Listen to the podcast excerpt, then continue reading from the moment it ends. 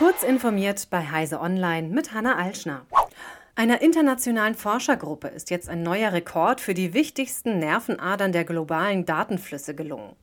Durch eine neuartige Glasfaser mit einem standardisierten Durchmesser von einem Achtel Millimeter leiteten die Wissenschaftler 1,7 Petabyte pro Sekunde, also 1,7 Millionen Gigabit pro Sekunde.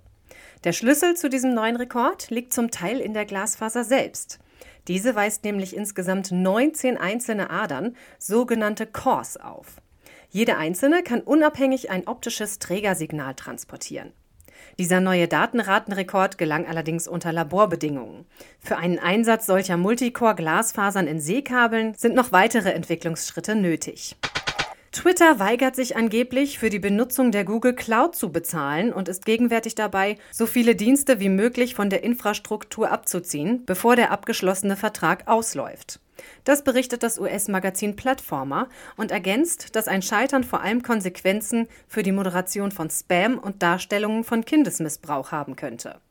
Im Kern geht es laut Platformer um einen Vertrag mit Google, der 2018 abgeschlossen wurde und der insgesamt eine Milliarde US-Dollar wert sei.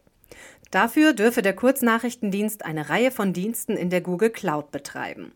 Vor der bis zum 30. Juni fälligen Erneuerung des Vertrags habe sich Twitter unter dem neuen Chef Elon Musk aber geweigert, die fälligen Rechnungen zu bezahlen. Von der neuen Geschäftsführerin gibt es noch keinen Kommentar. Tausende Subreddits sind seit dem heutigen 12. Juni nicht mehr erreichbar. Mehr als 7200 Subreddits haben sich einer Protestaktion angeschlossen, um Stellung gegen Reddits neue API-Bepreisung zu beziehen. Die Aktion wird als Blackout bezeichnet.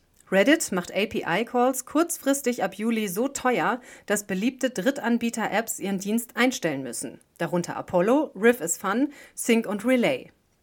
Die meisten Subreddits haben sich für zwei Tage, also bis zum Ende des 13. Juni, auf privat gestellt. Dadurch ist keinerlei Interaktion mehr möglich. International gehören dazu Schwergewichte mit mehr als 30 Millionen Abonnentinnen und Abonnenten. Erste Subreddits haben bereits angekündigt, so lange auf privat gestellt zu bleiben, bis Reddit der Community entgegenkommt, also vorerst ohne Zeitbegrenzung. Auf dem am Wochenende zu Ende gegangenen evangelischen Kirchentag in Nürnberg gab es den ersten Gottesdienst, bei dem die vorgetragenen Texte von einem KI-Chatbot verfasst wurden.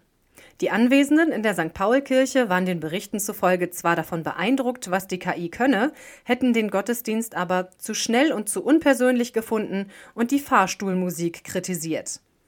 Wie der Kirchentag zusammenfasst, wurde der am Freitagmorgen abgehaltene Gottesdienst nach einer Anmoderation durch einen Menschen 45 Minuten lang von Avataren bestritten, die auf eine Leinwand in der Kirche projiziert wurden. Mit monotoner Stimme haben die laut Taz die generierten Texte vorgetragen.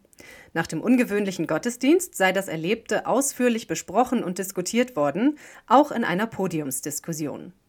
Diese und weitere aktuelle Nachrichten finden Sie ausführlich auf heise.de.